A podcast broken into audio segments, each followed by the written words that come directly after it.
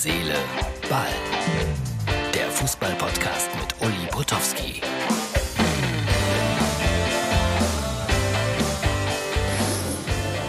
Hallo Herz, Seele, Ball, Freunde.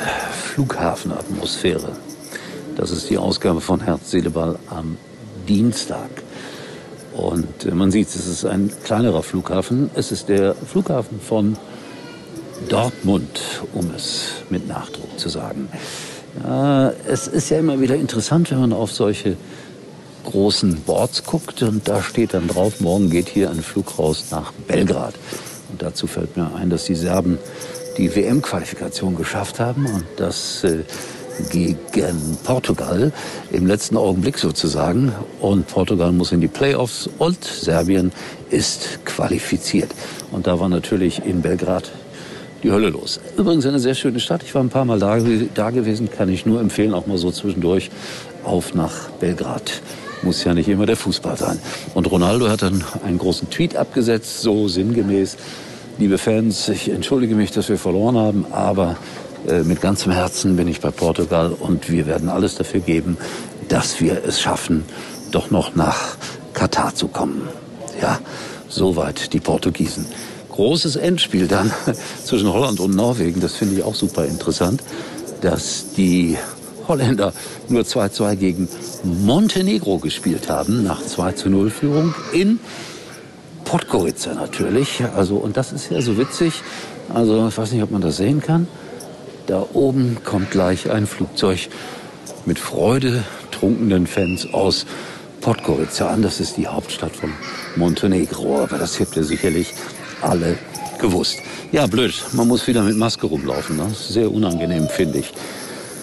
Was heißt, man muss wieder eigentlich in solchen Räumlichkeiten ja auch in der letzten Zeit. Aber es spitzt sich zu, dass möglicherweise bald wieder Fußballspiele als Geisterspiele ausgewiesen werden. Und, und, und.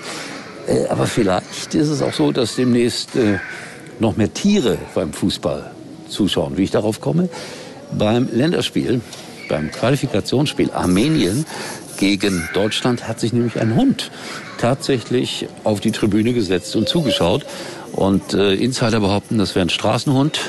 Also dem gehört keiner und der hat sich einfach dahingesetzt und hat sich das Ganze angeguckt. Das Foto ist der Beweis. Schöner Hund. Würde ihn mit nach Hause nehmen, wenn ich könnte.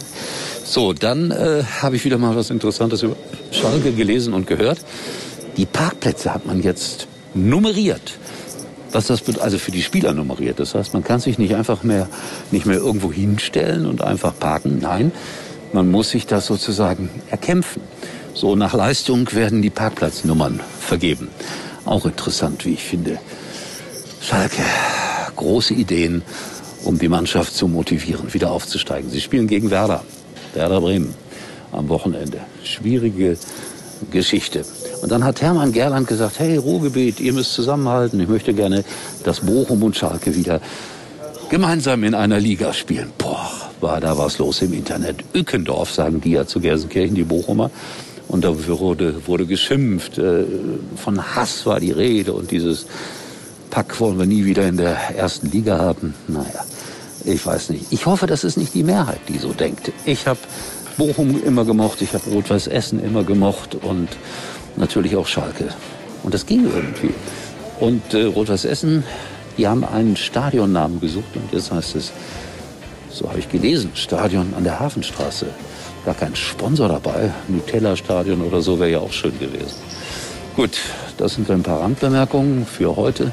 Mit dem Blick auf Podgorica und Serbien möchte ich mich verabschieden und sage, erstaunlicherweise sehen wir uns höchstwahrscheinlich morgen wieder. Aber ich glaube, es hängt noch ein kleiner Tipp dran. Unbedingt zuhören. Uli war übrigens mal Nummer 1 in der Hitparade. Liebe Freundinnen und Freunde von Herz, Seele, Ball, ihr solltet es wissen. WhatsApp, der Messenger, das ist der, der deine Privatsphäre absolut schützt. Also da kann man im Grunde genommen wirklich guten Gewissens alles, aber auch wirklich alles chatten. Niemand liest mit. Da gibt es eine End-zu-End-Verschlüsselung und ihr seid da auf der absolut sicheren Seite. Ich muss das in meinem Beruf auch ab und zu sein. Dann habe ich exklusive Meldungen und Nachrichten, die ich vielleicht meinem Chef weitergeben muss. Und da möchte ich natürlich nicht so gerne, dass irgendjemand anderes das lesen kann. Und da habe ich bei WhatsApp die absolute Sicherheit. Eigentlich können Sie jetzt abschalten.